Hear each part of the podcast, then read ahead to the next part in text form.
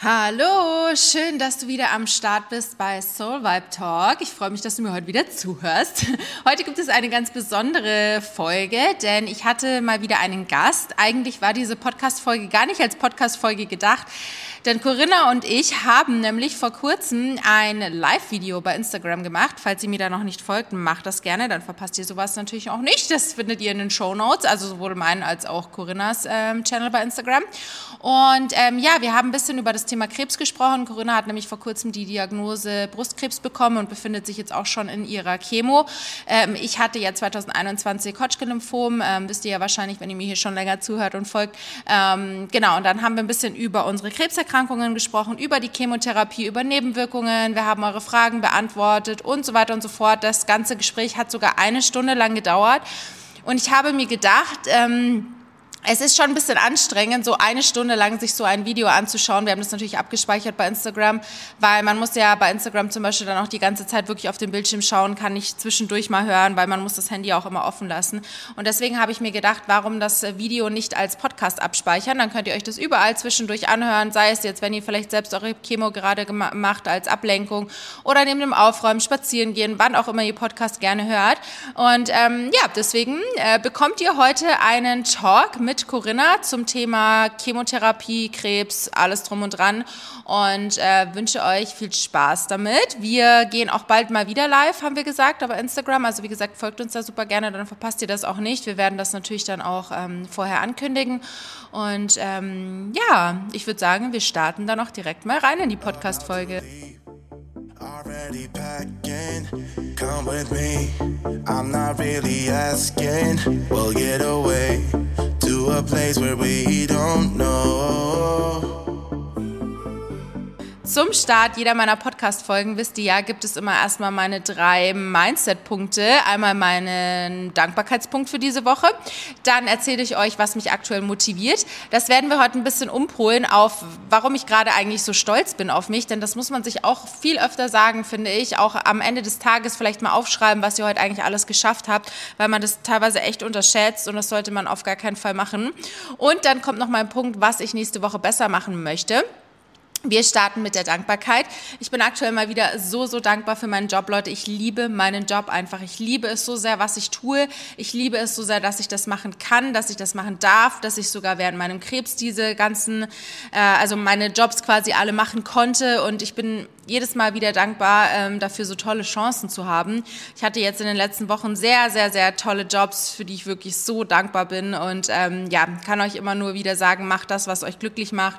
Macht das, wo ihr jeden Morgen aufsteht und richtig glücklich seid, in den Tag starten zu können, euch darauf freut, was ihr heute alles machen könnt. Denn ja, ich finde, das macht so, so viel im Leben aus, wenn man einfach einen Beruf hat, der einen wirklich erfüllt dann bin ich sehr, sehr stolz auf mich, denn Leute, ich habe den Schritt gewagt und habe meine Pille abgesetzt. Ich bin so stolz auf mich. Ich habe das ja schon sehr lange vor mir hingeschoben. Ich habe das schon sehr lange überlegt. Mache ich das? Wann mache ich das? Wann ist der perfekte Zeitpunkt? Und ich finde, es gibt keinen richtigen perfekten Zeitpunkt dafür. Ich habe ja eigentlich schon vor meiner Chemotherapie lange überlegt, sie abzusetzen bin relativ froh, dass ich es nicht kurz vorher gemacht habe und auch nicht während der Chemotherapie, weil der Körper ja da eh schon sehr, sehr zu kämpfen hat. Und auch nach der Chemotherapie war ich jetzt eher so in dem Modus, okay, ich lasse jetzt meinen Körper erstmal in Ruhe heilen. Der hat jetzt wirklich schon mehr als genug zu tun mit den ganzen Medikamenten und äh, dem ganzen Gift, das in uns reingespritzt wurde. ähm, genau, deswegen habe ich es auch jetzt erst nach ungefähr zwei Jahren nach meiner Chemotherapie gemacht und ähm, ja, bin wie gesagt sehr, sehr stolz auf mich, dass ich jetzt diesen Schritt gewagt habe. Ich habe mich natürlich auch im Vornherein sehr gut informiert, wie ich die Pille am besten absetze, was ich vorher alles machen kann, damit das Absetzen so ähm, ja, glimpflich wie möglich verläuft. Ich habe dazu auch schon Videos gemacht auf meinem Instagram-Channel auch. Also falls euch das Thema auch interessiert, kann ich vielleicht auch dazu meinen Podcast machen. Schreibt mir da gerne auch mal auf Instagram eine DM. Und ja, ich bin wie gesagt sehr stolz auf mich und ich sage es euch, wie es ist. Ähm, ich habe sie jetzt gerade erst abgesetzt und ich spüre irgendwie jetzt schon, dass in meinem Körper was passiert. Richtig creepy irgendwie. Aber ja, ich bin gespannt, wie das Ganze weitergehen wird.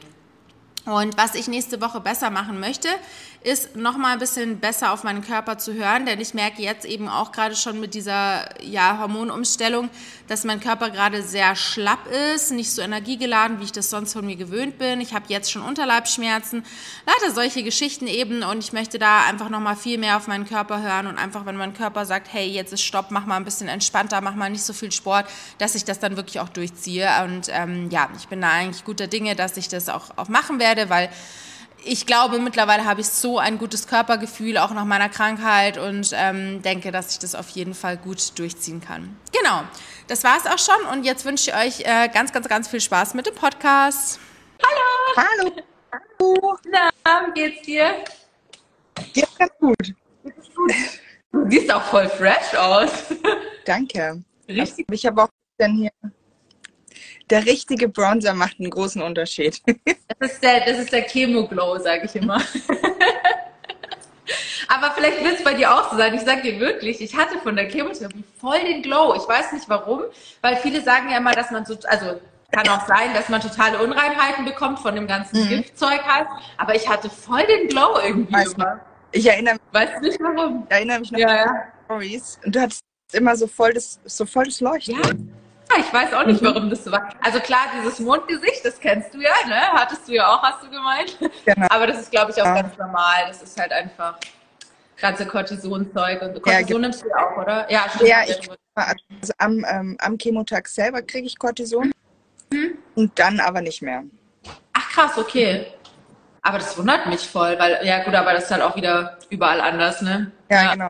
Krass, weil, also ich ich weiß, dass bei, bei der Chemo, die ich hatte, also wir haben alle richtig viel bekommen. Vor allem bei dieser Bea-Cop ähm, eskaliert, da war das richtig, richtig krass. Also ich habe dir ja schon gesagt, bei mir hat es so reingehauen. Ich weiß nicht warum, aber mich hat es so richtig so aufgeputscht, als würde ich wirklich, also sind wahrscheinlich schlimmer als Drogen, aber als würde ich wirklich so Drogen nehmen, weil ich dann immer so voll aktiv war die ganze Zeit. Ich hatte es tatsächlich halt am, am Tag von der Chemo, dass ich eigentlich total K.O. war. Mhm. Dann irgendwie gleichzeitig, also ich konnte abends nicht ins Bett gehen. Ich war so. Uh. Ja, ja, ja. Aber das ist ja normal. Ich glaube auch, weil das halt der, der Kopf, der macht ja auch viel, ne? Das darf man ja auch immer nicht vergessen. Ja. Aber jetzt hast du Nummer eins schon geschafft, voll gut. Das ist, ist total krass. Also ich finde es irgendwie so, am Anfang war das ja, denkst du, du arbeitest ja nur auf dieses Ziel gefühlt hin, dass es endlich geht. Ja. Und zack, irgendwie, erste ist durch und äh, die nächste steht ja jetzt quasi schon Startlöchern. Am Dienstag hast du wieder, oder? Genau. Also ich habe immer einmal die Woche jetzt. Mhm. Und ähm, das ist schon krass. Ist also schon knackig, ne? So einmal die Woche finde ich auch krass irgendwie. Ja, weil Aber, irgendwie ja auch zu, noch andere Termine. Also du musst ja dann zum, ähm, na, zum Labor ja einmal die Woche auch. Ja. ja. Dann sind schon zwei Tage in der Woche, die so fremdbestimmt sind. Ja, voll. Dann habe ich jetzt irgendwie auch noch so ein paar andere Termine bekommen, da das Ergebnis von der Genetik und ja. da das und da das. Ja. Und die Termine sind ja alle fremdbestimmt. Also die ja. werden ja immer von jemand anders vorgegeben. Ja, ja. Das finde ich schon krass. Das ist auch super anstrengend, finde ich. Also ich fand es vor der Chemotherapie noch schlimmer, weil mhm. da musste man, du musst ja wahrscheinlich auch zum Lungenfacharzt, zum Kardiologen. Ja. Bei mir war ja diese ganze Eizellen-Sache noch und diese ganzen Arzttermine, das hat mich so gestresst alles, dass ich fast froh war, als es dann angefangen hat. Also bei mir war es ja nicht so, ich hatte ja nicht jede Woche, sondern ich hatte ja so Zyklen. Ich hatte teilweise sogar zwei Wochen Pause dazwischen. Mhm. Das war halt schon gut, um den Körper so ein bisschen runterzufahren. Also eine Woche finde ich schon krass, dass du da nur so wenig Zeit zum Erholen hast. Ich hoffe für dich, dass du alle Chemotherapien so gut jetzt überstehst ja. wie die jetzt, aber. Also die ersten zwölf, die jetzt halt wöchentlich sind, sind wohl auch nicht so krass. Also es ist so, es ist immer eine, da sind dann drei Medikamente, dann sind zwei mit zwei Medikamenten, dann kommt mit drei. Mhm. Und dann kriege ich, wenn die zwölf durch sind, nochmal ein, äh, noch vier, die sind im drei Wochen Abstand. Okay. Weil ja. die auch so von der Stärke her viel stärker sind. Okay. Da braucht der Körper mehr Erholungszeit. Ja, ja, klar. Wie gesagt, eine Woche finde ich ist schon. Ja, also es ist jetzt auch so, gefühlt lässt jetzt gerade nach und dann weiß ich eh, übermorgen geht es gerade wieder ja. weiter. Aber dir ging es ja jetzt nicht so arg schlecht, nee. oder? Also, also, ich hatte, ich glaube, ich hatte halt einfach noch so einen Infekt nebenher, ja. den ich aber schon vorher hatte und der damit mit damit einfach nichts zu tun hatte. Und mhm. ansonsten hätte so ein bisschen Hautausschlag. Mhm. Das war aber total, also ich habe was gemacht und schaue meine Arme an und die waren voller Quaddeln. Ach krass. Und es auch genauso schnell quasi wieder weg. Es war ganz komisch. Okay. Und ähm, dann war ich jetzt halt schon, also so ein bisschen kurzatmig. Mhm. Aber ähm, ansonsten, ja, K.O. halt. Aber, ja, ja, äh, aber das ist normal. Der Körper braucht ja ein bisschen, um sich auch drauf dran zu gewöhnen und sowas. Und das ist halt alles. Also, ich habe gemeint, dass mir so der Geschmackssinn sich so, dass der anders wird. Ja. Es ist metallische im Mund die ganze Zeit und irgendwie die Sachen haben mir nicht, haben ein bisschen anders geschmeckt wie sonst. Ja, weil das war ja. Ich hatte das total, also bei mir war es richtig krass. Ich habe mich wirklich gefühlt wie schwanger eigentlich, mhm. weil ich normalerweise immer so süße Sachen liebe und auf einmal konnte ich nur noch deftig essen. Ja. Und süße Sachen waren mir dann viel zu süß und manche Sachen konnte ich, also vor allem Sachen, die ich während der Chemo gegessen habe, egal ob im Krankenhaus oder ambulant, ich konnte sie danach nicht mehr essen. Das kann ich dir auch nur als Tipp geben. So, so oft gehört. Ja. Also sagen, nimm niemals deine niemals Lieblingssachen mit. Weil ansonsten ja. Ja, mir, mir wurde auch gesagt, ich kriege eventuell voll Heißhunger auf so fette Sachen, also mhm. Fettiges.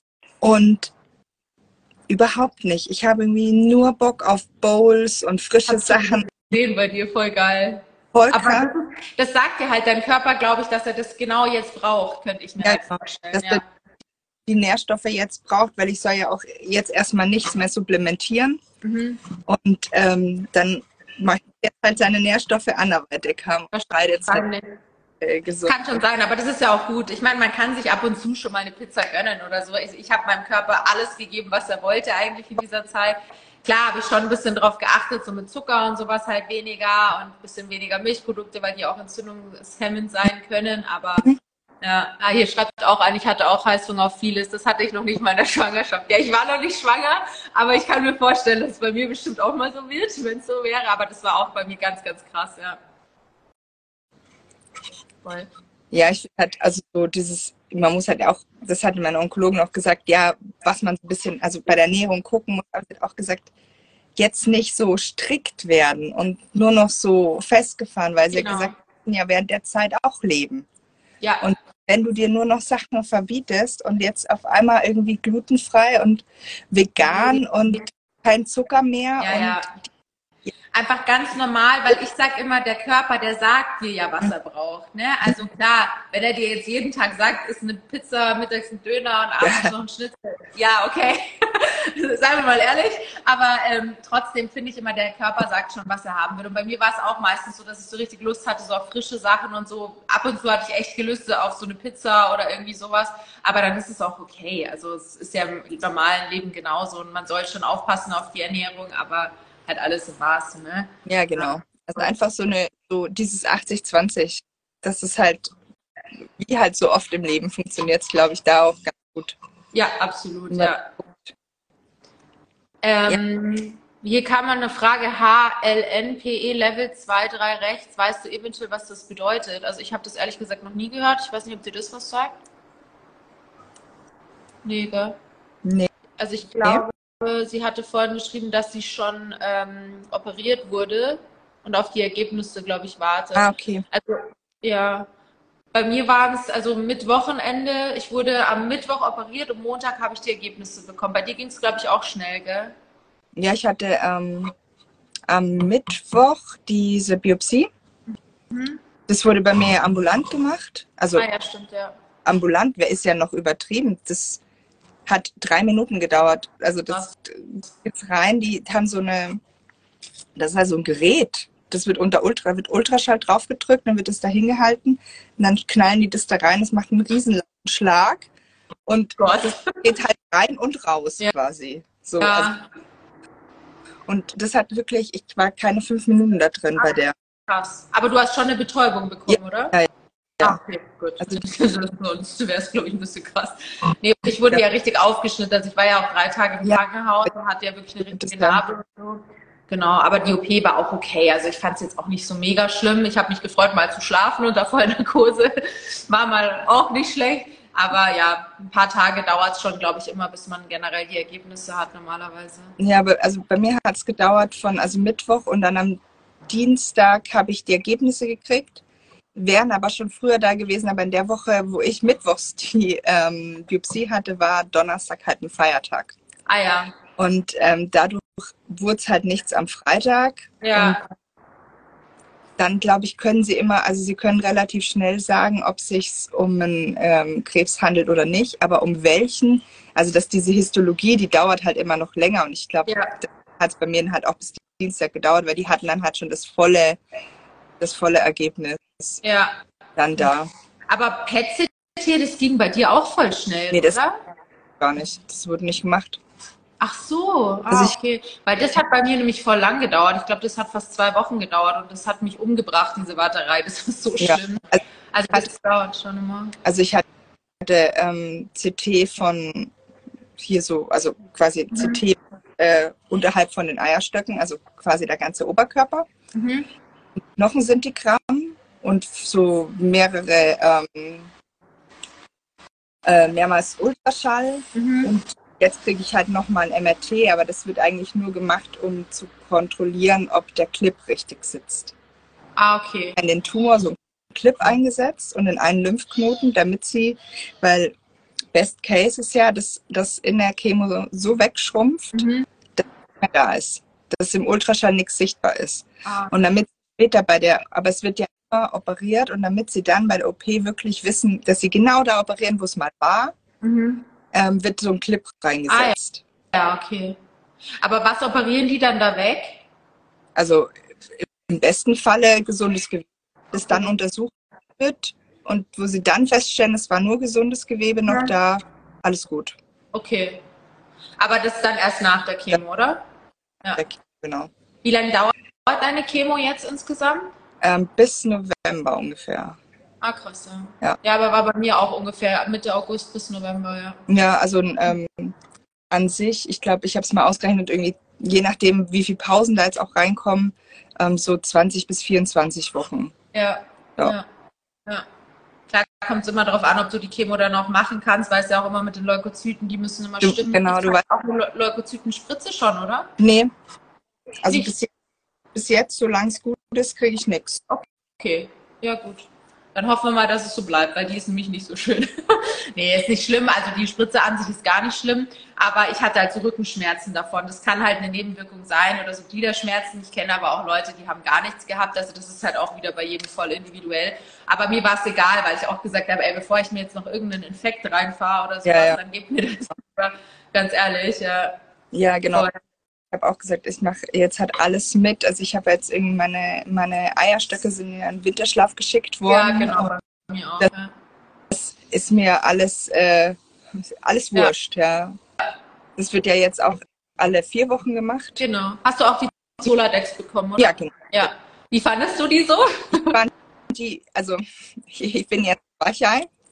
Ähm, also was so Nadeln und sowas angeht, ist nicht Ja. so. Same. Ich habe mir den Bauch eingeschmiert. Also ich habe es zum Arzt schon gesagt. Am Vortag habe ihm gesagt, ja, so ein großer Fan nicht. Kann ich da Betäubungssalbe drauf schmieren? Hat er Mega gesagt, Tipp, hätte ich nämlich jetzt Ja. auch gesagt. Das habe ich dann auch irgendwann gemacht. ja, ja, können Sie ruhig machen. Und bei mir war es ja so, das wurde, also ich war dort und es wurde der Port gesetzt. Und dann hat er gesagt, ach ja, wenn Sie da sind und das in den Port kriegen, dann kommen Sie danach einfach rüber zu mir, dann mache ich Ihnen die Spritze. Und dann bin ich da vom Port rüber gewatschelt, ja. Krass. Und konnte laufen. Und dann hat er gesagt, dann sag ich, ja, ich habe da die Salbe hingeschmiert, das war halt auf der rechten Seite. Dann sagt er, oh, ich setze das immer auf der linken. Und ich so, Super. äh, äh. Und er sagt, aber was macht nichts? Ich schaffe das bei Ihnen auch auf der rechten Seite. Und dann habe ich, ich habe nichts gespürt. Ja, Er das hatte auch, ist mega mit der Salbe. ja, also die Salbe ist echt auch, ich hatte die jetzt auch beim Port dran, weil das ist halt noch alles grün und blau Mhm. und super empfindlich. Und da hatte ich jetzt schon echt Angst vom Stechen und ich habe halt nichts gemerkt. Mega. Richtig gut, ja. Nee, ich habe nämlich die ersten Male habe ich nichts drauf gemacht und ich habe zum Glück auch erst nach der zweiten oder dritten Spritze gesehen, wie dick die Ja. eigentlich ist. Mein Dad war nämlich mit dabei und der schaut sie so an und sagt, boah, die ist ganz schön dick. Dann sage ich ja danke und dann habe ich natürlich auch hingeschaut und ich dachte mir so, um Gottes Willen. Und meine ähm, Krankenschwester, die war aber richtig cool, die mir das immer gemacht hat. Die hat immer gesagt, so, und jetzt einmal husten und dann hat sie mir die reingestellt. Ja. Und dann war es auch schon vorbei. Das ging schon, aber ich muss auch sagen, also mit dieser Emler, also diese Emler, ich weiß nicht, ob du die auch mhm. hast, aber die ist wirklich mega. Also da ja. spürt man gar nichts. Voll nee, gut, ja. Ich habe die auch ähm, für die MRT mit Kontrasten und so. Ich mache mir das immer überall drauf und dann. Voll gut. Ja, du, ich finde, man muss einfach nicht noch mehr leiden, als man halt leidet. Das, ja, das habe ich dir auch gesagt, auch mit den Übelkeitstabletten und Schmerztabletten ja. und so. Ich habe dann auch irgendwann gesagt, hey, ganz ehrlich, ich habe eh schon so viel gerade in mir, ob ich jetzt noch eine Ibo mehr nehme oder eine Übelkeitstablette oder so, das ist auch egal. Und ganz ehrlich, wenn es mir die Schmerzen nimmt oder sowas, dann mache ich das natürlich auch. Total. Und ich finde halt auch, man muss sich da das dem Körper auch nicht antun. Ja. Man muss ja gegen Schmerz auch, passieren ja auch Vorgänge im Körper. Warum soll man das machen? Ja, ja. Und wenn ich morgens Angst habe, dass mir das Stechen wehtut, warum genau. soll ich da durch? Wenn ich mir eben, auch eine, ja. Salbe drauf machen kann und ist, dann habe ich eben keine Angst und es tut eben, eben nicht weh. Und das macht ja nichts, so eine Salbe oder so eine Schmerztablette, ne? Das ist ja. ja. Null. Ah, da hat jemand gefragt, ob das Ersetzen des Ports wehtut, also des Zugangs. Äh, also ja, erzähl mal, ich hatte keine, deswegen. So. Ich, ich kann es ja mal hier so zeigen. Also ich, der ist jetzt abgeklebt. Ähm, da ist hier oben quasi, äh, wird so dieses, geht dieses Kabel ist da rein und hier sitzt sozusagen jetzt der Port. Abgeklebt habe ich den, weil das selbstauflösende Fäden sind und die bei mir jetzt aus der Haut rausstechen. Ah, schön. Und wenn du da wo hängen bleibst, ist eher so, nicht so angenehm. Deswegen ja, glaube ich. Abgeklebt. Abgeklebt. So. Ähm, also ich fand es furchtbar, muss man echt so sagen. Ähm, man kann da halt man, ganz viele Krankenhäuser machen das einfach im Dämmerschlaf oder halt in so einer Propofol-Narkose, wo du einfach ähm, weg bist, ja. Und bei mir wurde das halt einfach ambulant gemacht. Also ich musste, ich fand es wirklich, also das war so, ich fand es fast so ein bisschen schon traumatisch, ja, weil so, also ich musste auch ewig warten. Ich hatte meinen Termin um 12 und kam um 13.40 Uhr erst dran. Und ähm, dann, du gehst halt rein und dann legst ja, du ziehst dich selber um. Also Hose und Schuhe konnte ich anlassen, aber oben habe ich halt OP-Hemd angehabt und dann musste ich mich selber auf diesen Tisch drauflegen. Und äh, dann kam halt so eine, ähm, eine Schwester und hat dann das alles abgewaschen mit Jod und keine Ahnung, also alles desinfiziert und mich mit Tüchern zugepackt und ich habe dann auch nichts mehr gesehen. Und halt, dann habe ich gesagt, ich hätte halt schon gern was irgendwie, damit ich so ein bisschen benebelt bin. Und ich habe wirklich, ich habe erst was bekommen, als sie quasi fast angefangen haben. Und es hat gewirkt, als ich im Auto saß. Also es hat irgendwie null geholfen. Mhm. Und du kriegst halt, also es werden drei Betäubungen gesetzt. Also hier oben eine unter Ultraschall. Also der macht irgendwie Ultraschall und dann sagt er, jetzt sticht's. Und dann habe ich, also es war kein Schmerz mehr, außer das Betäuben aber es war einfach sau unangenehm, weil das wird am Muskel festgenäht. Also das ist ja so ein kleiner, also ungefähr so groß, so ein, ja, wie so ein, ja. Wie so ein Pot sieht es, glaube ich, aus, ja, wo du halt reinstechen Wie kannst. so ein AirTag. Ja. Wie ein App ja. aus mit Kabel dran, ja. Und das, da ist halt so eine Membran drauf und die liegt jetzt ganz nah an der Haut und da kann man halt reinstechen und dann geht es durch dieses Kabel sozusagen direkt in so eine Herzvene ran. Und ähm, dadurch macht man halt mit der Chemo einfach keine Venen kaputt. Mhm. Ähm, das wird aber festgenäht halt Muskeln und das merkst du natürlich, dass die da ziehen ja. und du hast das Gefühl, du würdest da gerne jetzt hingreifen. Ja. Oder also der Körper fängt an, dass er reflexartig Dinge machen möchte. Allein die Tatsache, dass du da liegst, du bist wach ja. eigentlich und dir wird da was rumoperiert, das finde ich ja. halt schlimm. Also ich habe hab so geschwitzt und wirklich, also das war und es dauert so 15 Minuten ungefähr, 15, 20 Minuten. Kann aber extrem lang ja. sein. Ja, also ich habe dann irgendwie nachher gedacht, als er dann gesagt hat, ähm, sie machen dann ähm, eine Röntgenaufnahme, wenn das noch offen ist, um zu gucken, ob es gut sitzt. Und er sagte dann zu mir, ah, das sitzt gut, jetzt nähen wir nur noch zu. Und dann habe ich so gedacht, also ich habe so eine Erleichterung dann ja. obwohl das Zunähen war halt auch noch mal unangenehm und es dauert halt und du denkst, boah, ne, mach mal schneller jetzt, ja. Ja. Aber ähm, trotzdem ist es einfach so, dass es dann so eine Erleichterung ist. Ja, und dann kommt ein Pflaster drauf und dann sagen die jetzt äh, hier sieben Tage nicht baden, Wiedersehen. Und dann hatschst du selber wieder aus diesem OP da raus. Schon krass. Und ich habe mich dann wieder selber angezogen auch. Und dann bin ich mit meinem Arm, den habe ich dann so vor dem Körper gehalten, weil du hast ja dann voll, also es tut dir dann auch weh, ja. Ja, ja. Dann bin ich da raus und mein Freund, der hat mich so erschrocken angeschaut, auch als ich da rauskam, weil ich bin dann halt selber wieder ins Wartezimmer. Er saß ja die ganze Zeit da und dann guckt er mich so an und dann sagt er, alles okay? Und ich so, ich bin fertig. Und fertig. Also, ja, fertig mit den Nerven. ja, halt, es ist noch grün mhm. und man merkt halt schon noch, also merkt, dass es jetzt heilt, es zwickt jetzt immer mal wieder und so, aber ähm, er hat jetzt am Dienstag halt schon gute Dienste geleistet. Also er sitzt gut und er wird dann halt jedes Mal, wenn man öfter Chemo hat zum Beispiel, dann wäre es auch so, dass man den angestochen lassen kann. Mhm. Aber bei sieben Tagen machen sie das nicht. Ja. Das heißt, sie wird jetzt mal neu angestochen. Also mache ich mir am, am Dienstag früh wieder meine Salbe drauf und dann. Ja, voll. Nee, aber ich muss schon sagen, also weil ich gerade auch die Frage bekommen habe, ich hatte keinen Port. Ähm, aber ich muss sagen, also gerade wenn du so viele Chemotherapien bekommst, also jede Woche, dann macht das auf jeden Fall Sinn. Bei mir war es ja so, ich hatte jetzt zwei Zyklen BRCOP und zwei Zyklen ABVD und es waren, ähm, also klar, ich habe schon zum Beispiel jetzt die Krankenhaustage, hatte ich ja wirklich drei Chemotage und das zweimal. Und es war schon nicht ohne. Also ich habe wirklich, auch jetzt sind meine Adern noch so hart von der Chemotherapie, dass die teilweise nicht durchkommen. Die haben mir teilweise meine kompletten Arme zerstochen. Mhm. Ich hatte Venenentzündungen. Das hat so weh getan. Ich konnte meine Arme nicht mehr richtig heben. Aber ich muss sagen, für mich im Nachhinein war es besser, weil ich ja auch so mit meinem Sport und sowas, das hätte mich, glaube ich, total genervt, wenn da irgendwas drin wäre, irgendwie so ein Fremdkörper einfach. Das haben halt auch ganz viele gesagt, dass es halt voll oft drückt, wenn man einen Sport-BH anhat oder sowas. Und ich habe ja auch während der Chemo so viel Sport machen können, Gott sei Dank.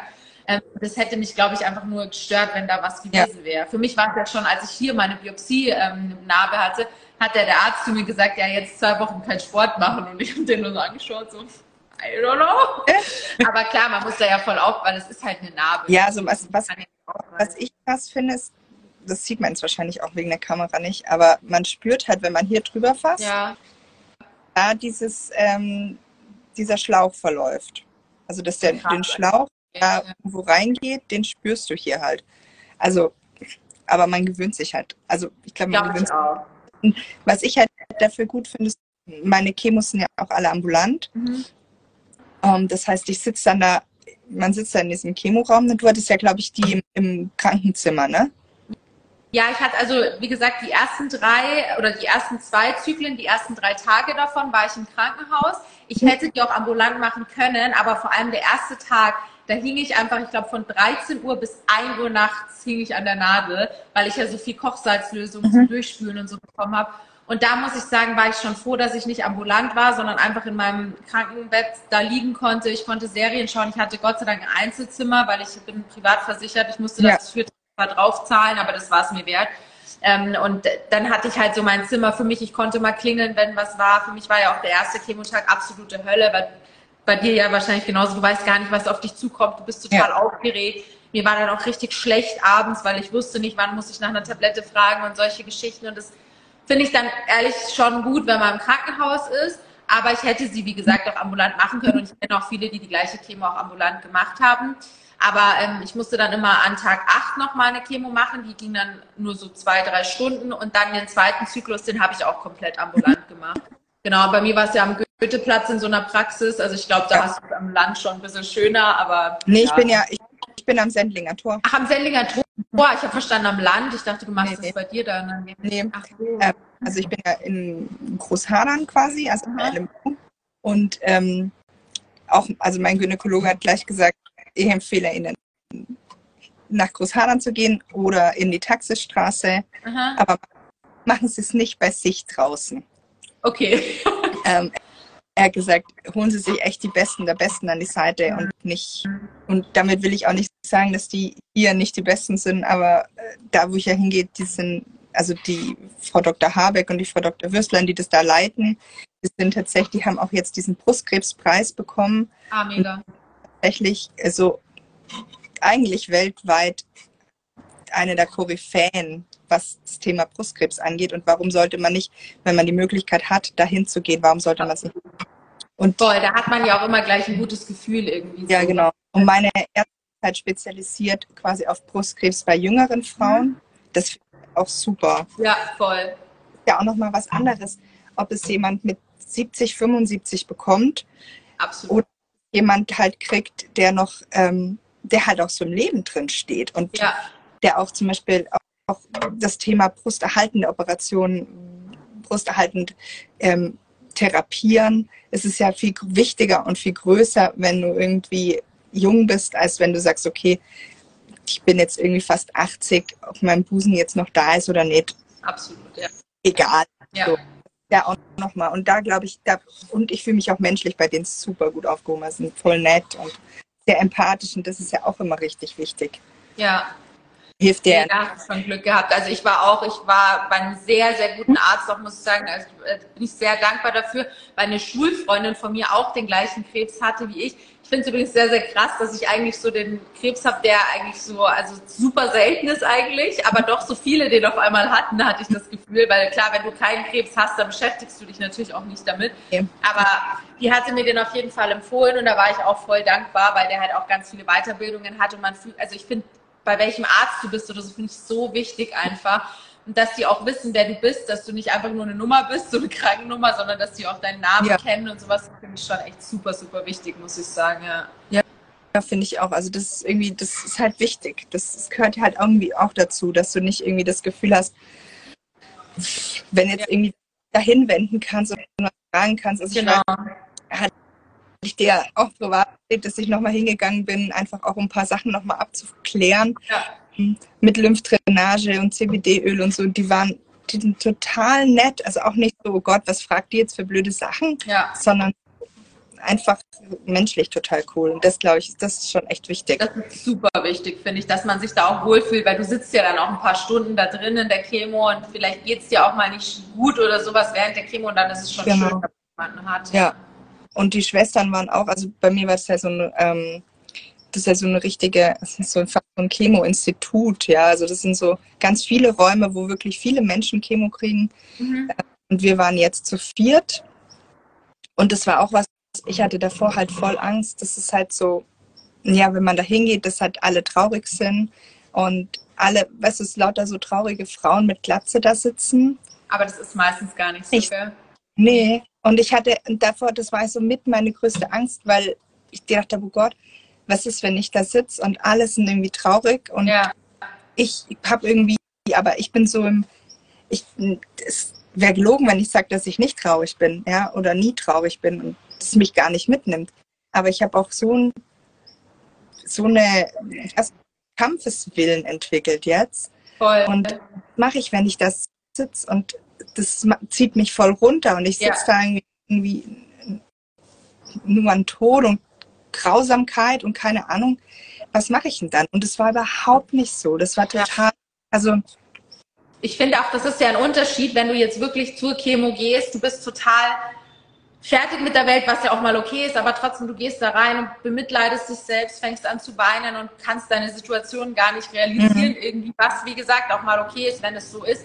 Aber ich habe es zum Beispiel echt immer so gemacht, ich habe mich wirklich fertig gemacht für meine Chemotherapie, weil ich wusste, okay, ich mache mich jetzt schick, ich gehe da jetzt auch mit meiner, ähm, mit meiner Perücke hin, wenn ich Bock drauf habe und ich ziehe mich fresh an, ich schminke mich. Ja, genau bin da immer rein und die haben immer gesagt, boah, du siehst aus wie ein Rockstar.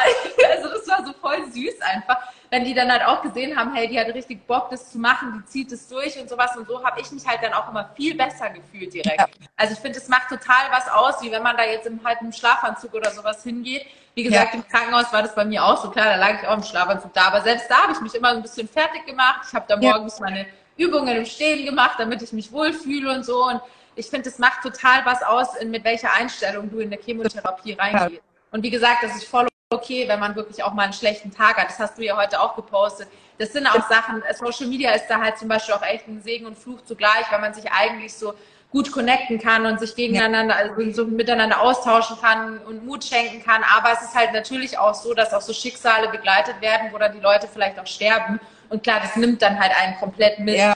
Aber wie deine Freundin da schon meinte, das ist nicht deine Geschichte. Und das muss man sich halt genau. immer denken. Das ist deine Geschichte, die du gerade hast. Und ähm, du wirst es rocken, so. Das, so muss man halt wirklich immer denken. Ja. Klar, es kann immer was dazwischen kommen. Aber ich sage eh immer, wenn das Schicksal will, dass ich sterbe, dann kann ich auch auf der Stelle tot umfallen. Oder ich falle von meiner Couch und breche mir mein Genick oder so. Es ist halt ja, einfach, ja. Halt auch, dass es einfach was bei Instagram ja auch immer gefährlich ist, ist, dass du immer nur so eine Halbwahrheit ja siehst. Du Eben. siehst ja auch, das muss ich mir auch immer sagen, auch wenn ich zum Beispiel dann solche ähm, Horrorgeschichten dann lese, so wie gestern. Ich versuche das ja sowieso zu vermeiden. Also wenn ich irgendwie ähm, merke, okay, das sind so Accounts, wo es eher negativ zugeht über das Thema oder überhaupt, bin ich immer ganz vorsichtig mhm. bei sowas. Und da war es dann einfach, das war ein bisschen wie so ein Autounfall. Ja. Du, ich war schon noch, ich habe das so überlesen und dann konnte ich nicht mehr aufhören. Ja. Und da muss man, glaube ich, auch erstens selber mal so für sich sagen, okay, stopp, auch wenn du es jetzt angefangen hast, hör jetzt auf, weil es ist ja auch immer so eine, es, man weiß ja trotzdem nicht die gesamte Krankengeschichte. Man denkt dann im ersten Blick, oh, das hört sich ja an wie bei mir, mhm. ähm, aber du weißt es nicht. Du, du ja. kennst nicht die volle Kranke. Du kennst ja nur, was derjenige da jetzt dargestellt hat. Ja. Und du weißt nie, ob es derjenige richtig dargestellt ja. hat ob ähm, die Untersuchungen wirklich so waren, wie er es gesagt hat, oder ob es anders war. Erstens, ähm, manche selbst und zweitens, was ja auch immer sehr schnell gehen kann, dass irgendwas mal noch dazukommt oder so, oder dass sie noch eine ganz andere Hintergrundgeschichte haben, dass sie vielleicht ein schwächeres Immunsystem haben wie du, wie auch immer man. Also ja. da darf, das darf man gar nicht an sich ranlassen. Ich habe es genauso gemacht wie du. Die zum Beispiel die Genetik haben, also ob die genau. wissen, ob das ein genetischer äh, Krebs dann war, letzten ja. Endes, ob sie das Genetik drin haben, weil die vielleicht denen ihr Krankenhaus gar keine Genetik anbietet. Ja. Ähm, dann weiß man, dann wurde vielleicht nicht richtig, du weißt es ja nicht, wo die operiert und wird nicht gescheit operiert. Das ist keine Ahnung. Ja. Du bist ja nicht, das ist nicht meine Geschichte. Ja. Und ich glaube auch ganz wichtig, und es war noch wichtig zu sagen, okay, sowohl bei Instagram als auch im privaten Leben, okay, äh, halt, stopp, ich möchte jetzt keine Geschichte mehr hören ja. oder ich möchte nicht noch eine Krankengeschichte von jemand hören, die irgendwie Mut machen soll, aber mir überhaupt keinen Mut macht, sondern ich ja. das ist so negativ. Und da muss ich man, glaube ich. Du siehst ja selber, also jetzt zum Beispiel an Beispielen von uns, ich habe dir ja auch gesagt, ich finde es mega, dass du das auch öffentlich gemacht hast, weil du dir ja anfangs auch unsicher warst. Aber genau das habe ich mir eigentlich so von Tag zwei meiner Diagnose. Am Tag eins habe ich gesagt, okay, ich möchte jetzt mal kurz das für mich realisieren. Aber ab Tag zwei habe ich gesagt, nee, ich gehe damit an die Öffentlichkeit. Weil wer weiß, klar hätte natürlich auch sein können, dass ich das Ganze nicht so überstehe. Aber ich habe ja direkt gesagt, ich kämpfe, ich, überstehe, ich durchstehe ja. das, ich werde die Leute mitnehmen, ich werde versuchen, den Leuten von meinen Erfahrungen zu berichten. Und ich bin im Nachhinein so froh, dass ich das gemacht habe, weil klar, du hast immer noch ein bisschen Shitstorm dabei, das muss man halt immer im Weiß. Hinterköpfchen haben. Aber trotzdem bin ich so froh, dass ich es gemacht habe, weil genau die Sachen, die ich gepostet habe, die hätte ich gerne gesehen am Anfang, als ich die ja. Diagnose bekommen habe. Weil ich halt gesehen habe, hey, Krebs heißt nicht nur, du liegst im Bett, du bemitleidest dich selbst, du weinst den ganzen ja. Tag, du bist ein Klappergerüst, du hast deine Glatze, du hast alles, was, was da gerade passiert oder so, sondern, also ich, ich bin so stark aus dieser Chemotherapie rausgekommen, das war für mich halt total krass, dass ich trotzdem noch Sport machen konnte. Ich habe trotzdem ja. meine Routinen eingehalten. Ich habe trotzdem noch ein bisschen arbeiten können. Ich habe eine neue Ausbildung gemacht als Ernährungsberater. Ja. Weißt du, solche Sachen, das hätte ich nie gedacht, das dass ich das ja auch das Chemo machen kann. Ja, das, was ich bei dir dann gesehen hatte, auch zum Beispiel für mich war dann so im ersten Moment ich gedacht, okay, wenn die ausfallen, kannst du ja immer noch eine Perücke aufsetzen, aber scheiße, was machst du mit deinen Augenbrauen? Ja. Und dann hatte ich da bei dir ein bisschen gestöbert und tatsächlich dann gesehen, dass es die halt auch als echt Haar ja. gibt. Dann ich gedacht, das wusste ich ja damals ja. auch nicht. Das habe ich nämlich auch, auch bei Google oder so, da habe ich nichts gefunden. Ja. Und dann bin ich halt Rückenlagen, habe das gesehen und ich habe, also ich kriege auch jetzt ja immer noch voll viele Nachrichten, obwohl das jetzt Gott sei Dank schon alles relativ, relativ lang her ist. Aber ähm, da habe ich auch gedacht, natürlich mache ich das dann oder zeige ich das dann der Öffentlichkeit, weil ich weiß, das wird so vielen ja. Leuten helfen. Oder halt generell einfach so Tipps, was braucht man überhaupt bei einer Chemotherapie, was nehme ich mit? Oder jetzt auch das mit allein das mit dem Essen finde ich ist ein richtig wertvoller Tipp, weil wenn du dir da dein Lieblingsessen mitnimmst und du kannst es danach nicht mehr essen oder sowas, ja. weißt du, das sind halt so Sachen, das weiß man ja am Anfang alles nicht so. Das mhm. ist, da sammelt man sich halt Erfahrungen. Und ich finde halt, jeder Tipp, der jemanden oder der, der jemandem helfen kann, quasi die Chemotherapie irgendwie besser zu überstehen, ist für mich halt auch super wertvoll, das rauszugeben. Ja. So. Voll, absolut, ja. bin ich auch, weil ich finde irgendwie, man weiß es ja vorher nicht. Also zum Beispiel mit diesem, ich habe ja dieses Wägelchen da gekauft. Ja, ähm, wo ich erst so gedacht okay, ey, richtig Oma-like, aber ähm, man bedenkt es gar nicht. Ich hatte, also ich kann ja keine, muss ja relativ viel mitnehmen. Meine, die hatten ja zu mir gesagt, die Chemo dauert sechs Stunden. Ja. ja Stunden ja schon was dabei haben.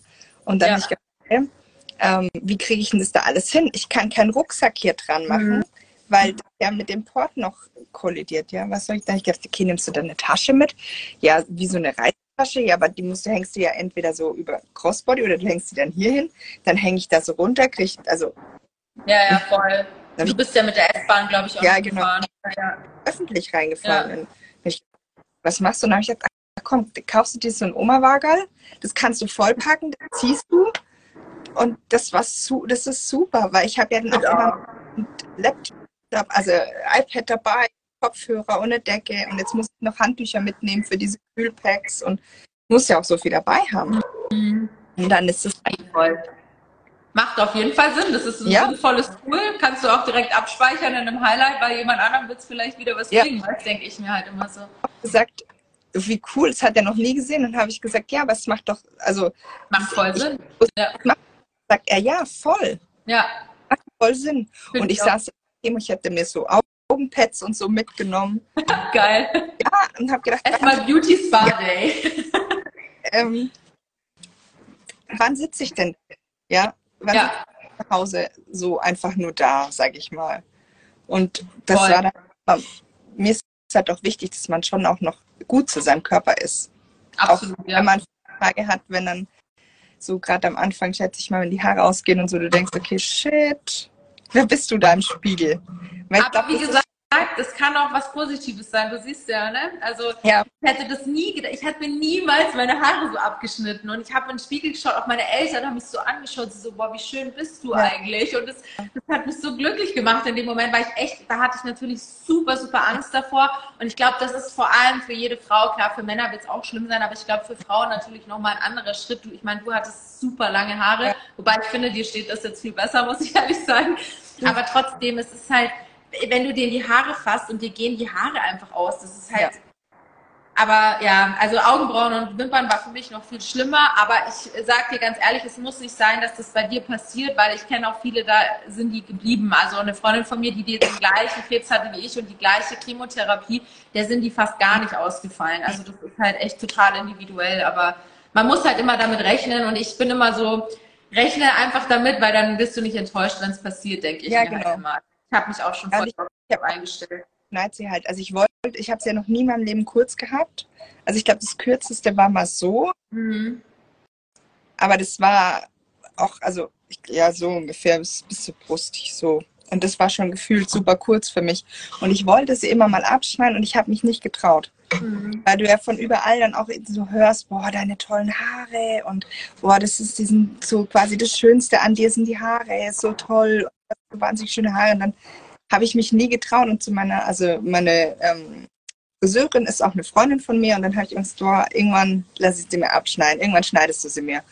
Und dann jedes Mal, wenn ich dann so ähm, ja dort war, dann habe ich das halt, also ich habe es dann immer so an was geknüpft und dann gedacht, okay, wenn du jetzt dein Wunschgewicht erreicht hast, dann lässt du dir die Haare schneiden und so. Mhm. Aber, aber ich habe mich dann, also erstens hatte ich es nicht erreicht und dann habe ich gesagt, okay, brauchst du jetzt noch nicht die Haare schneiden und so. Und dann hat sie auch gefragt, und sollen wir diesmal schneiden? Dann sage ich, nee, ich bin irgendwie noch nicht bereit. Und jetzt, als diese Diagnose kam, habe ich gedacht, dann habe ich ihr eigentlich, ich habe ihr quasi das mitgeteilt, dass ich das und habe dann im selben in der WhatsApp hinterhergeschickt und gesagt, und wenn es, und du musst mir die Haare schneiden. Und es war, ich habe dann gedacht, oh Gott, vielleicht wird es voll schlimm. Mhm. Es war überhaupt nicht schlimm. Danke und ich finde, so. also es war, ich habe die da auf den Boden fallen sehen und ich habe dann so gedacht, jetzt so kommt sie zu der, oh Gott, was machst du da? Und keine Ahnung. Und ich habe gedacht, okay, warte, legt das bisschen Haare, wer fegt denn das nachher wieder weg? Weil wir haben das ja bei mir zu Hause gemacht. Und ich war so und bin so happy mit den Haaren. Ja. Und ich, also ich habe auch so gesagt, selbst wenn die nachher wieder wachsen, ich glaube nicht, dass ich sie länger haben will als so. Ich finde das so ja, das ist so. ich, also Krebs ist scheiße, brauchen wir gar nicht drüber reden, aber es verändert einen auch so krass in gewissen Denkweisen, einfach sei es jetzt so vom optischen natürlich, aber auch, also ich finde, man geht so anders aus dieser Sache raus und man lernt so viel über sich selbst, über das ja. Leben, was ist eigentlich noch wichtig, wer ist vor allem wichtig im Leben, das wirst du auch nochmal voll während der Chemotherapie. Manche Leute gehen, manche kommen wieder dazu oder kommen mhm. generell. Aber du lernst einfach das Leben so ganz anders kennen und alle, also es sind ganz andere Dinge auf einmal wichtig und also ich meine, ich nehme das niemand übel, der das sagt, aber wenn dann wieder Leute anfangen, über ihre Haare zu abzukotzen, ich, die schauen heute so schlimm aus, oh, ich habe wieder so ein Bad Hair Day. Dann sage ich immer so, oh ja, ich habe auch mal ein Bad Hair Day. Und ich will dann immer so denken, sei einfach froh, dass du Haare ja, hast. Weil das genau. Leute, denen fallen halt die Haare aus. Ne? Das ist halt so. Ja, ähm, da hat jemand gefragt, ob ich die Haare gespendet habe. Nee, konnte ich nicht, weil meine gefärbt waren und anscheinend ging das nur mit ungefärbten ja. Haaren. Also ich wollte sie spenden, aber... Tatsächlich als PN auch schon gefragt. Also es hat ja. mir auch geschrieben. Aber bei mir war es auch so, ich habe die ja, also die unteren waren einfach, die sind ja so alt. Ja, ja. ja. Sind ja Bei mir war das auch. Ich habe ja blondiert gehabt. Ich hatte halt nur Strähnchen, aber trotzdem waren die unteren auch schon so. Leider, weil ich hatte ja so dicke Haare. Das war bei mir eh Wahnsinn, weil so viele schon ausgefallen sind bei mir. Und trotzdem, als ich sie abrasiert, ich hatte so einen Büschel Haare, wo ich mir gefragt habe, wo kommen diese Haare alle her? Aber ja, ging leider nicht. Das ich guck mal, es kam irgendwo noch eine Frage. Ja, ich glaube, wegen deinem Krebs irgendwie nochmal. Ja, ganz oben. Was, eine, was macht man als Mama richtig? Meine Tochter sagt, sie fühlt meine Panik, die ich natürlich unterdrücke. Uns steht Chemotherapie bevor. Was hat dir von Seiten deiner Eltern gut getan? Also ich vermute, ähm, dass da das Kind Chemo kriegt. Warte mal, ich finde die Frage gar nicht. Ganz weit oben. Äh, Warte mal. Was macht man, als wenn meine Tochter sagt, sie fühlt meine Panik, die ich natürlich unterdrücke. Uns geht die Chemo, was hat die von der Seite da? Ja, ich gehe auch davon aus, dass das Kind wahrscheinlich Chemo bekommt und was sie als Mama richtig machen soll. Finde ich, ist eine richtig gute Frage, weil das, ähm, also meinen Eltern fiel es, glaube ich, auch unglaublich schwer, damit umzugehen. Und das habe ich halt auch gemerkt. Also auch halt, meine Eltern sind natürlich gleich am nächsten Tag nach Berlin gekommen, weil die ja in München wohne, um mich da zu unterstützen. Und ich gleich so zu meiner Mama, Mama, komm bitte nicht rein und weinen direkt, weil dann muss ich mitweinen und das will ich nicht. Ich brauche jetzt gerade einfach Kraft. Ich brauche ja. kein Mitleid. Und klar war das für meine Mama super schwer. Ich habe ihr halt angesehen, wie schwer ihr das gefallen ja. hat, jetzt nicht zu weinen. Ich habe dann natürlich auch mit ihr erstmal geweint, klar. Aber meine Mama hat dann gesehen, wie stark ich geblieben bin und das hat meine Eltern wiederum total bestärkt, haben sie mir halt im Nachhinein ja. gesagt.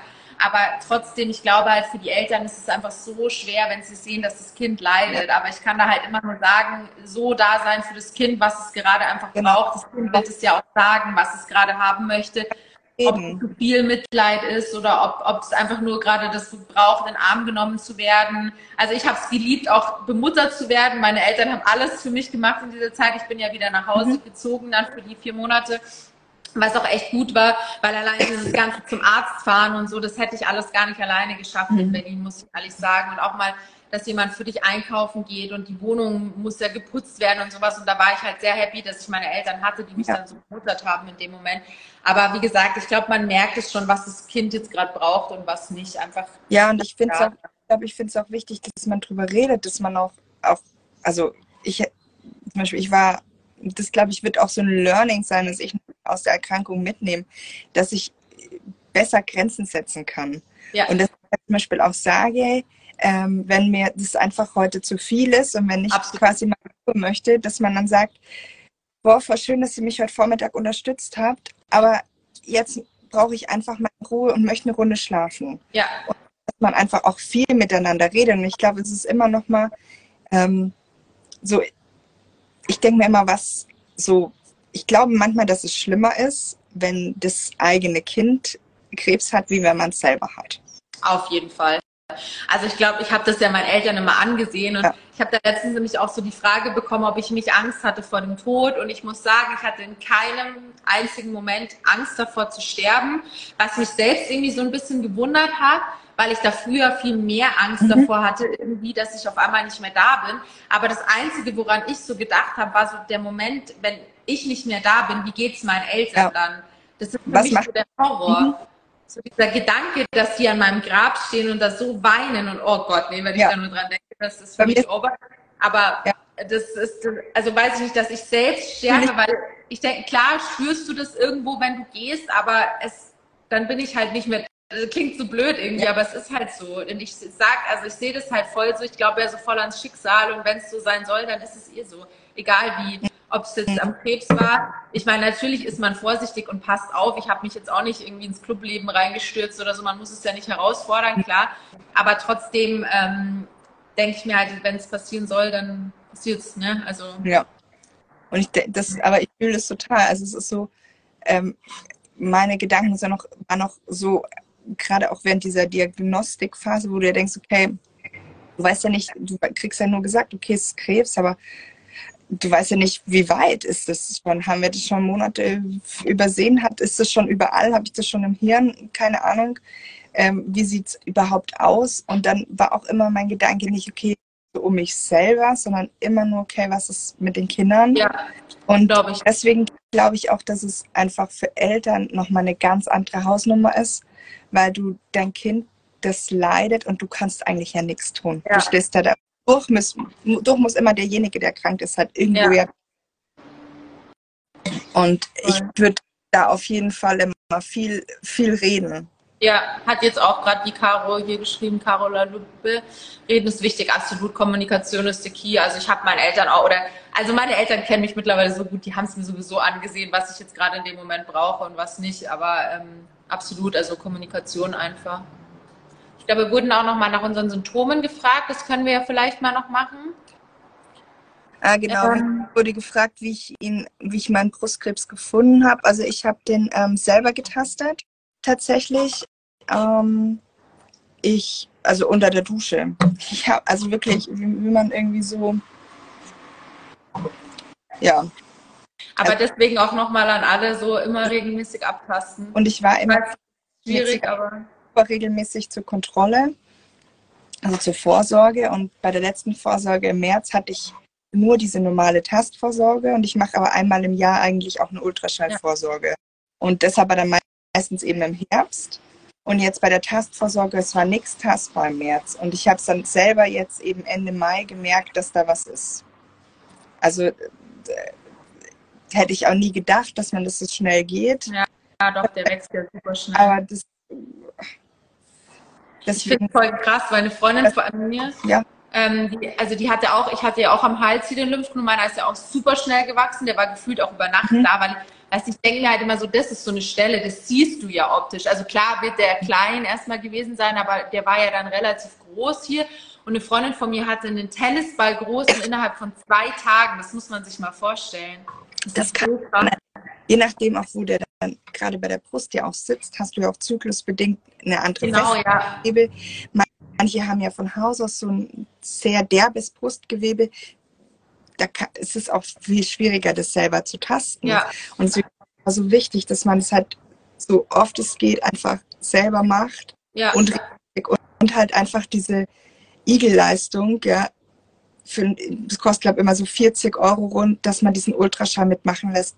Das Voll, macht es auch immer jetzt. Einfach weil man sich dann viel sicherer fühlt. Weil, mhm. also ich persönlich, ich spüre beim Tasten immer alles und nichts. Also ich muss echt sagen, ich habe, also gerade nach der Chemo habe ich jeden Tag rumgetastet, vor allem auch unter den Armen. Und bei mir ist ja so, dass ich ja so viele Muskeln habe und dann habe ich da immer irgendwelche Muskeln gespürt und ich bin fast ausgeflippt.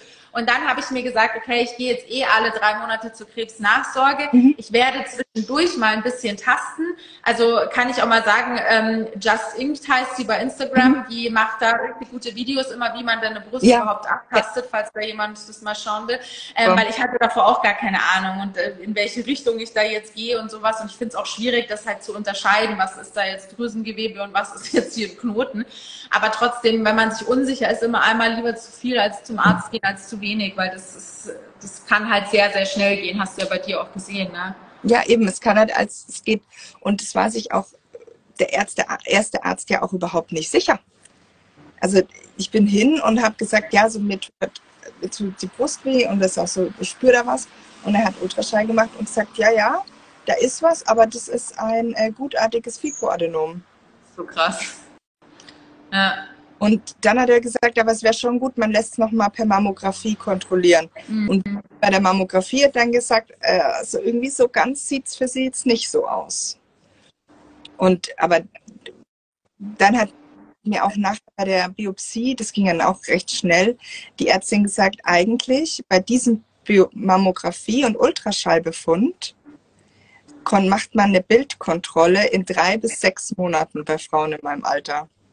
So krass. Und nur weil diese, die Ärztin bei der Mammographie gesagt hat, sie hat irgendwie ein Bauchgefühl, wir stanzen das lieber und ich mhm. soll zur Stanze gehen, ähm, wurde das auch gemacht. Ansonsten, wenn die nicht kein Bauchgefühl gehabt hätte oder sich nicht darauf verlassen hätte, dann hätte die gesagt in drei bis sechs Monaten. Und dann hätte ich gesagt, naja, jetzt ist Mai, ja gut, dann kontrolliere ich das nach dem großen Sommerurlaub so September, Oktober. Äh, ja, gib mal so einen Krebs vier, fünf Monate. Ja, ja, das kann ja schon einen Monat reichen, sage ich jetzt mal. Äh, ja, und dann. Aber deswegen sage ich ja auch immer, man muss da voll auf seinen Körper hören. Und wenn man spürt, da ist irgendwas, irgendwas ist da komisch. Das war bei mir ja auch so. Mich haben die Ärzte ja alle ausgelacht gefühlt. Ich hatte ja so diesen Juckreiz und die haben halt alle zu mir gesagt, ja, hast du da Allergie sein? Der eine hat gesagt, das ist Stress, Trauma aus der Kindheit, das ist Krätze, wurde mir dann gesagt, wo ich mir so, so dachte, okay. Aber ich war halt nach jedem Mal, dass mir der Arzt irgendwas gesagt hat, war ich so, ja, das ist es bestimmt. Ich habe tausend Cremes, Mittelchen, alles Mögliche gekauft und es ist halt nicht weggegangen. Und ich bin so froh, dass ich dann wirklich dran geblieben bin und dass mein Lymphknoten halt dann noch angeschwollen ist. Der hat halt reagiert dann darauf. Und dann bin ich ja weiter zum Arzt, weil sonst weiß ich auch nicht, wie das geendet wäre, wenn ich gesagt hätte, ja, ist bestimmt die Psyche. Okay, dann warten wir halt mal ab, dann chill ich jetzt halt ein bisschen ja, so ungefähr. Also, aber das ja. habe ich so oft schon von Leuten gehört, dass sie von den Ärzten nicht wahrgenommen werden, nicht ernst genommen werden, wie auch immer. Und da muss man halt einfach dranbleiben. Dann geht man halt noch zum 20. Arzt, wenn es sein muss, aber ab, also nicht abspeisen lassen. Das ja, genau. Also ich denke auch, auch gerade wenn man halt jung ist, fällt man halt bei vielen Ärzten einfach nicht in dieses Schema. Ja. Die denken da kommt jetzt so ein junger, gesunder Mensch rein, ach ja, bestimmt Krebs. Ja. Sondern das ist halt bei denen auch irgendwie das Letzte, was man so auf dem Schirm hat. Ja. Ähm, Nachtschweiß, ja, Nachtschweiß ist auch voll ähm, das Symptom immer. Also muss, wie gesagt, jetzt kein Krebs sein, um Gottes Willen, aber es ist halt vom Hodgkin-Lymphom oder Non-Hodgkin, hat Mir Miria geschrieben, hat sie wahrscheinlich. Ähm, ist auf jeden Fall auch ein Symptom oder kann eins sein. Das hatte ich zum Beispiel gar nicht. Also ich hatte wirklich nur den Juckreiz und Schlafstörungen und den Lymphknoten hier. Ja, ich hatte quasi gar nicht. Ja, ja. So also ich hatte schon tatsächlich ab und zu mal so Nachtschweiß, aber das war mhm. irgendwie nicht darauf zu führen, sondern es ist halt. Und das Ding ist ja auch, also gerade erstmal die Corona-Zeit. Man kann auch von Corona zum Beispiel Nachtschweiß bekommen. Dann ist es ja oft ähm, auch zyklusbedingt bei uns Frauen. Also ich schwitze auch oft in der Nacht und jedes Mal denke ich mir so, oh mein Gott. Aber ich hatte also den Nachtschweiß während meiner Chemo, hatte ich den zwei, drei Nächte. Ich glaube, dass es bei mir Corona war, weil ich hatte ja einmal Corona während der Chemo. Mhm. Aber das ist wirklich Nachtschweiß Next Level. Also du bist nass, also wirklich nass und das halt öfter in der Nacht. Also ich ja. habe dann irgendwann ich hatte unten ein Handtuch, ich lag auf dem Handtuch, ich war nackt, weil ich musste mich eh tausendmal umziehen und dann dachte ich, ich schlafe gleich nackt. Hatte über mir noch ein Handtuch und dann die Decke. Aber du frierst gleichzeitig auch und das, also es ist wirklich ganz Katastrophe so. Also es, ja. Ja, und ich, ich hatte nichts. Also ich habe wirklich keine, also ich war ja fett, ja. Mhm. Also ich habe nur, ich hatte halt nur, ich glaube am Wochenende davor, ähm, hatte ich halt so Brustschmerzen und hat aber wohl halt, das war einmal wahrscheinlich auch ein bisschen zyklusbedingt und dann ähm, war ich halt in der Woche davor irgendwie viermal beim Reiten und hatte halt kein Sport-BH an und ab einer bestimmten Oberweite, das ist halt eine ah. High-Impact. Und dann hat auch die Ärztin zu mir gesagt, ja, nehmen Sie Voltaren, legen Sie sich ein bisschen hin, ruhen Sie sich aus. Und also bei, da war ich in so einer, ähm, in so einer Bereitschaftspraxis, weil ich halt einfach so Schmerzen hatte. Und das war halt das hatte auch nichts mit dem Krebs zu tun. Letzten Endes hatte ich einfach nur den Knubbel mhm. fertig. Und das ist ja auch das, was ja so ein bisschen gefährlich ist, weil man ja sagt, okay, du, du hast es ja zum Beispiel schon Symptome gehabt. Ja, aber nicht können ja gar nichts. Nee. Also ich kenne Fälle, die wurden wegen irgendwas operiert oder so und dann wurde auf einmal da ein Tumor gefunden. Also das, das ist ja auch das, warum viele leider auch an Krebs sterben, weil es einfach zu spät erkannt ja. wird, weil man halt gar keine Symptome hat und da kann man halt so dankbar sein, wenn der Körper einem irgendwas sagt. Also ja, genau. Und bei mir, ich glaube, ich hätte es so schnell auch nicht gemerkt, hätte ich es nicht durch zyklusbedingt hat es den so ein bisschen hochgeschoben, weil das Brustdrüsengewebe fester wurde. Und sonst ah, ja. hätte es auch noch gedauert. Ja, es ist so krass einfach. Also, ja. Ich gucke. Ähm, warum operiert man nicht erst und gibt dann Chemotherapie? Ich hatte einen Hirntumor, der innerhalb vier Wochen operiert wurde. Das kannst du beantworten, weil bei mir war ja so, ich wurde ja nur operiert, weil ja bei mir die Biopsie gemacht wurde, aber. Also man, man operiert nicht mehr. Also zuerst, weil man so die Chemo besser anpassen kann. Mhm. Die hat, ähm, also man, wenn man jetzt zuerst die Chemo macht, dann kann man halt den Knoten quasi kontrollieren und sieht, wie der unter der Chemo schrumpft. Mhm. Wie schnell er schrumpft und wie gut er schrumpft und wie weit und man kann halt kontrollieren. Und wenn man dann operiert, kann man deutlich schonender operieren, weil man ja im besten Fall eben kein Golfball mehr wo rausschneiden muss, sondern nur noch Gewebe, ja. ähm, Festgewebe. Wenn man jetzt aber halt zuerst operiert, dann hat man erstens, dass das man ähm, einfach nicht mehr brusterhaltend operieren kann. Es wird halt dann unschön, mhm. weil du, wenn du wo was raus aus der Brust äh, Klumpen rausschneidest und du schneidest ja nie nur, ähm, selbst wenn der Tumor nur ein Zentimeter groß ist, diesen, ich sag mal, diese Kirsche raus, sondern du musst ja immer relativ viel gesundes Gewebe außenrum noch mitnehmen. Ja. Das heißt, selbst bei einem mini kleinen Tumor hast du schon eine riesen OP-Wunde und ein riesen ja. Loch, wenn die Brust auch entstellt. Ja. Das nee, macht ja voll Sinn. Macht ja. man halt bei jungen Frauen super ungern. Und dann kommt halt dazu, also einfach auch, weil, also mein Frauenarzt hat es so erklärt, dass es halt total auch auf die Psyche geht, wenn du eh schon krank bist und das alles hast und dann hast du noch so eine scheußliche Narbe.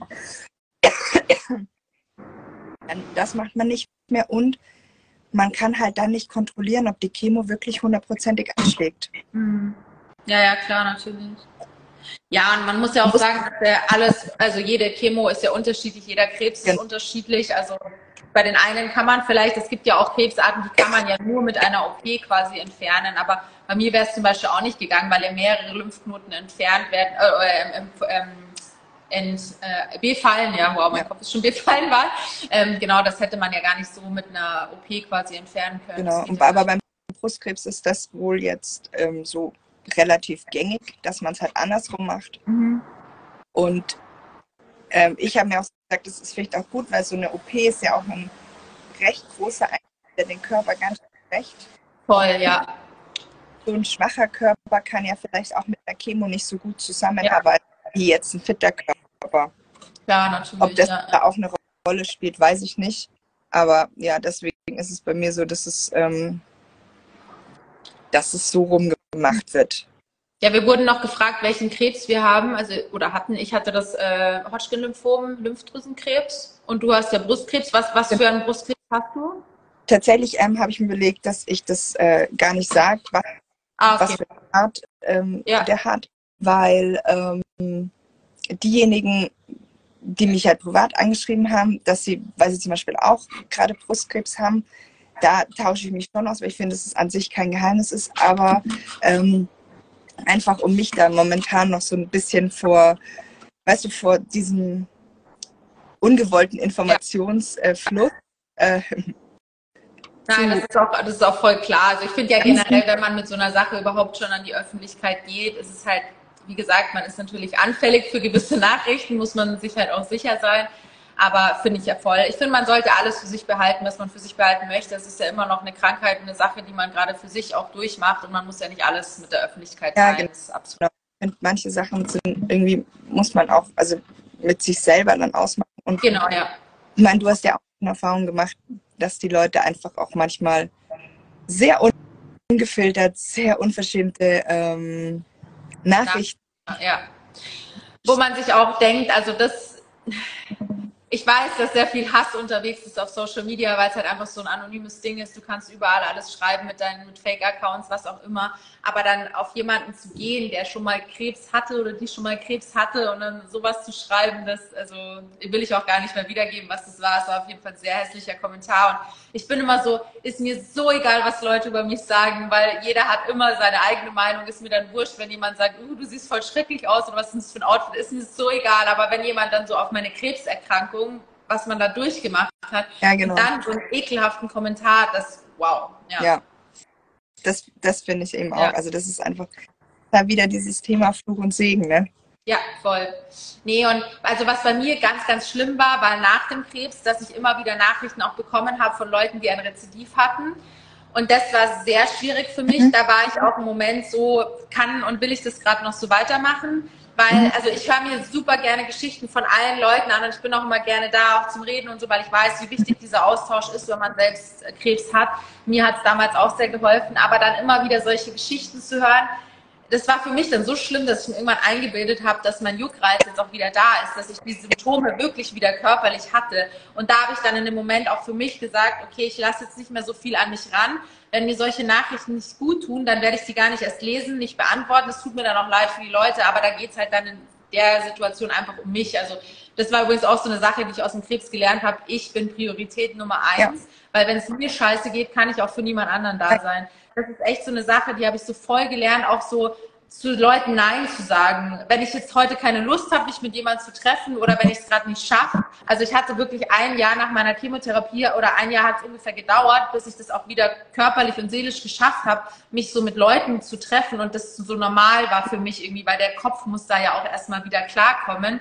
Man ist ja wirklich eigentlich so voll in seiner Selbstquarantäne. Bei mir war es ja noch mal krasser irgendwie, weil ja noch so Corona-Zeit war. Ich habe ja wirklich nicht viele Leute gesehen, ich habe nicht viel gemacht und dann auf einmal wieder in dieses Social Life einzutauchen. Ich habe eine Sache am Tag gemacht und ich war komplett platt danach. Ja. Und da habe ich halt auch so für mich gelernt, nee, es ist in Ordnung, auch mal Nein zu sagen. Auch mal, wenn jemand um meine Hilfe bittet, mir geht's aber gerade schlecht, dann sage ich halt auch mal, hey, das geht heute nicht oder so. Genau. Das lernt man, finde ich, also eigentlich schade, dass man das erst lernt, wenn man eine tödliche Krankheit hat oder eine schlimme Situation durchmacht. Aber es war wirklich ein super wichtiges Learning, muss ich sagen. Und da bin ich auch dankbar dafür, dass ich das so mitgenommen habe für mich. Ja, glaube ich auch. Also das ist auch was, was ich gar nicht konnte. Ja. Also bisher konnte ich das einfach überhaupt nicht zu sagen, halt stopp, aber jetzt muss erstmal ich. So, das ist mir irgendwann vielen Jahren abhanden gekommen und das war einfach, ist einfach nicht mehr da. Ja. Und aber jetzt was, wo ich merke, okay, das muss ganz dringend halt wieder kommen und das ist ganz, ganz wichtig, auch zu sagen, ähm, ich, ich könnte vielleicht oder ich hätte Zeit, aber ich, ich mag einfach vielleicht auch nicht. Ich, heute sind mir nicht noch mehr Menschen meine.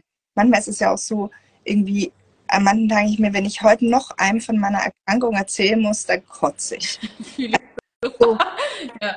so, weil es gibt ja Leute, die reagieren so und es gibt halt Leute, die reagieren so. Und manchmal denke ich, wenn mich jetzt noch einer so mitleidig anguckt, ja wirklich, dann speide ich auf den Tisch, ja. Also so, das ist, also so, ich war am Freitag dann ähm, beim Hausarzt und dann musste ich, das, da war ich das erste Mal, jetzt halt, ich gehe ja nie zum Hausarzt, wenn mir ja nicht, also wenn ich halt irgendwie erkältet bin, dann gehe ich meistens im Bereitschaftsdienst hier, weil äh, Mütter werden sowieso nur am Wochenende krank.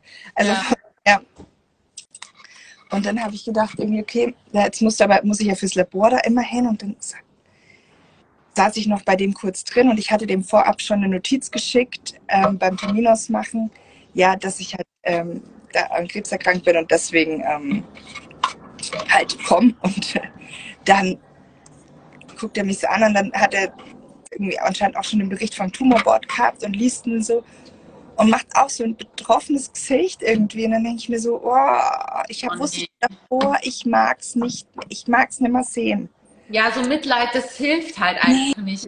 Auch. Also man will halt Kraft haben, man will ermutigende Worte oder einfach auch mal nur Ablenkung und gar nicht über Krebs reden. Das hat mir halt immer voll gut getan, wenn ich mich mal mit meinen Mädels so getroffen habe. Ich war halt meistens nur so draußen spazieren, weil wie gesagt Corona und so war halt schwierig die Zeit. Aber trotzdem, man will ja auch mal raus aus dieser Krebshölle, sage ich jetzt mal, weil man ist ja schon genug damit konfrontiert und mir hat es voll gut getan, mich dann einfach auch mal nur abzulenken und dann auch mal zu sagen, hey, es wird heute kein Wort über Krebs geredet, ich brauche das jetzt gerade mal. Ja. Manchmal tut es gut, drüber zu reden, aber man muss halt so auch, wie du schon gesagt hast, voll seine Grenzen kennen und dann auch mal sagen, nee. Ich habe auch gesagt, ich will nicht so, dass so, so ein Elefant im Raum wird, ja. weißt du, so dass manchmal ist es ja irgendwie so, alle wissen es und keiner traut sich es irgendwie so anzusprechen. Also ich hatte am Freitag auch auf so einem Elterngespräch vom Kindergarten und die wusste es auch. Und dann hat sie immer wieder so gesagt, na ja, wir wissen ja, wie bei Ihnen zu Hause und so. Und dann gucke ich sie so an und dann sage ich, Sie sprechen auf meine Erkrankung an, oder? Ja. Und dann habe ich gedacht, ja, aber das ist doch, dann sag es ja, doch, ja. das ist doch so. Aber das ist halt das, genau das, weil viele halt nicht wissen, wie sie damit umgehen sollen. Was ja auch okay ist. Ich, ich kann es ja auch verstehen. Ich glaube, ich hätte das früher auch nicht gewusst, wenn ich es nicht hatte, so. Aber dann sei halt lieber offen und ehrlich oder sprichst gar nicht erst an, denke ich. Ja. So, ja. Voll. Und zu meinen Freunden gesagt, ich möchte nicht, dass das ein Elefant im Raum ist. Ich möchte genauso behandelt werden wie vorher auch. Ja. Und ähm, natürlich brauche ich jetzt mehr von euch oder als ihr ähm, von mir kriegen könnt im Moment. Ich kann halt nicht irgendwie, weiß ich nicht, mehr große jetzt Party schmeißen, oder vielleicht kann ich auch mal nicht und so und kann ich vielleicht jetzt nicht eine Zeit lang nicht so die gute Freundin sein, weil ich vielleicht auch mal Sachen vergesse oder einfach keine Kraft habe. Aber ähm, ich, ich, will trotzdem ja immer noch ich. Ja? Genau. Und möchte ganz normal irgendwie da behandelt und gefragt werden, ob wir was machen und ja. ähm, nicht auf einmal so ja. sein. Also, also Andi hat das auch gerade gefragt, welche Reaktion würdet ihr euch denn wünschen? Also wirklich ganz normal mit uns umgehen, als wären wir ein normaler Mensch. Ja. Also klar, es ist gut, auch drüber zu sprechen, wie gesagt, aber es tut halt auch einfach gut, einfach mal eine Ablenkung zu haben und wirklich mal einen ganz normalen Girls Day, wie auch immer, zu machen, soweit es halt eben geht. Weil klar, man ist natürlich geschwächter mit der Erkrankung, man muss halt auf gewisse Sachen Voll. Acht geben und sowas. Aber nichtsdestotrotz, wir sind ja trotzdem noch wir und das ist halt so was ja, ganz genau. Normales einfach. Ja. Und manchmal, klar weiß man manchmal nicht, Freund hat mich jetzt zu mir gesagt, dass wir jetzt mal was Schönes zusammen machen. Und dann habe ich gesagt, ja, super, super gern. Ja? Mhm. Also ich muss halt nur mal so ein bisschen gucken, wie, wann geht es mir jetzt nach der Chemo gut? Wann fühle ich mich fit genug, was zu machen? Aber natürlich, also ich will jetzt nicht mich nur noch im Haus einsperren. Das ist, ja. finde auch, was ich halt als Reaktion irgendwie am schlimmsten finde, ist so Mitleid. Ja, ja, voll. Habe ich ja auch schon gesagt. Das ist so, das kann man halt gar nicht brauchen, weil es gibt uns ja auch überhaupt nichts, sage ich jetzt mal. Ja, es, also das finde ich, das macht mich eher noch so. Ja. Ich habe dann immer das Gefühl, habe ich das jetzt nötig? Ja. Also einen Kommentar bei Instagram bekommen und der war sicherlich nicht so böse gemeint, wie ich den aufgefasst habe, aber ähm, die hatte selbst auch Krebs und hat dann zu mir gesagt, ja, also der, ich hatte mich halt geschminkt und ähm, jetzt letztens in der Story und dann habe ich halt hatte sie geschrieben, dass man sich halt nicht schminken soll während der Chemo, ähm, mhm. weil die Hautbarriere wäre halt geöffneter und das ginge alles halt in die Haut rein und das wäre noch krebserregender. Und Lippenstift wäre sowieso ab oder Lipgloss wäre sowieso absolut krebserregend, also das soll ich halt gleich quasi lassen. Und ich bin dann auch alles noch nie gehört, also vor allem auch nicht mit Schminke während Chemo. Ich war immer geschminkt, wie gesagt, ich habe mich immer schön gemacht, mir hat das voll geholfen. Ja, also und ich finde, also mir hat es auch keiner gesagt. Also ja. meine, also meine Onkologin hat sogar gesagt, ja, lassen Sie sich die Fingernägel machen und so, weil das ja sogar, also bei den Fingernägeln, genau. dass die ja. nicht werden. Und ähm, die hat mit keinem Wort gesagt, dass ich nicht mehr schminken soll. Also, aber auf jeden Fall sie, sie gemeint, dass ich mich halt schminken soll und so. Und dann bin ich da gar nicht so drauf eingegangen. Und dann meinte sie halt, ja, also so ähm, unbedarft wie ich wäre sie damals auch gern rangegangen, aber das könnte sie nicht. Mhm. Und es war nicht böse gemeint. Ja. Aber, aber es kommt rüber. So dieses getriggert, ähm, du überblickst es gar nicht, wie schlimm mhm. das ist. Ja, ja, ja. Fand ich auch irgendwie so, da ich auch das fand ich so ein bisschen auch übergriffig und mhm. weil es kann ja keiner in meinen Kopf gucken, wie es hier drin aussieht, ja. Ja, es war bei mir auch so. Ich habe auch so oft so Nachrichten bekommen, ja, der Krebs kommt bestimmt da und daher, weil ich ja dann auch, ich habe ja auch während meiner Krebszeit Gott sei Dank noch ein bisschen arbeiten können mhm. und habe dann halt auch viel am Handy gemacht. Ich habe trotzdem noch geshootet. Meine Eltern haben mir da voll geholfen und so. Und dann kam halt auch so, ja, wie kannst du nur jetzt noch arbeiten? Der Krebs kommt bestimmt von Instagram und so, wo ich mir dann auch so dachte, ja, genau. Also die, das tut mir halt auch leid, aber die Leute haben halt wirklich eigentlich wenig Ahnung von dem, was sie da erzählen. Und ich finde halt, bevor man sowas schreibt, sollte man sich halt immer fünfmal überlegen, auch wenn es wirklich nicht böse gemeint ist, aber es ist halt einfach unnötig. Das ist so. Ja. Ähm, ja. Ich sag mal, sollen wir Schluss machen und einfach nochmal ein neues machen, weil das geht ja jetzt schon über eine Stunde, ja. wir wollen es ja auch abspeichern. Ne? Na, sonst kannst wir können es ja gerne nochmal wieder machen. Ja, voll gerne, weil ich glaube, wir hatten echt, es waren echt viele Leute da. Ja, ne? und auch viele, viele Fragen. Also das können wir gerne nochmal, welche ja. wir nicht beantwortet haben, im nächsten Live dann nochmal machen. Aber das war ja richtig cool. Ich speichere das auch ab. Gerne. Und äh, wenn es für dich passt, können wir es dann morgen posten. Mhm. Dann ähm, haben wir es auf beiden Channels und dann können sich die Leute ja. das in Ruhe auch nochmal anschauen. Das ist ja ganz gut, glaube ich. Cool. Super. Dann wir hören uns eh nochmal. Du kriegst meine Glückwünsche noch, beziehungsweise meine Fingerdrücken für Dienstag mhm. und du schaffst es auf jeden Fall. Und danke an alle, die dabei waren. War sehr schön. Tschüss. Tschüss. Take my hand, we'll make it somehow. We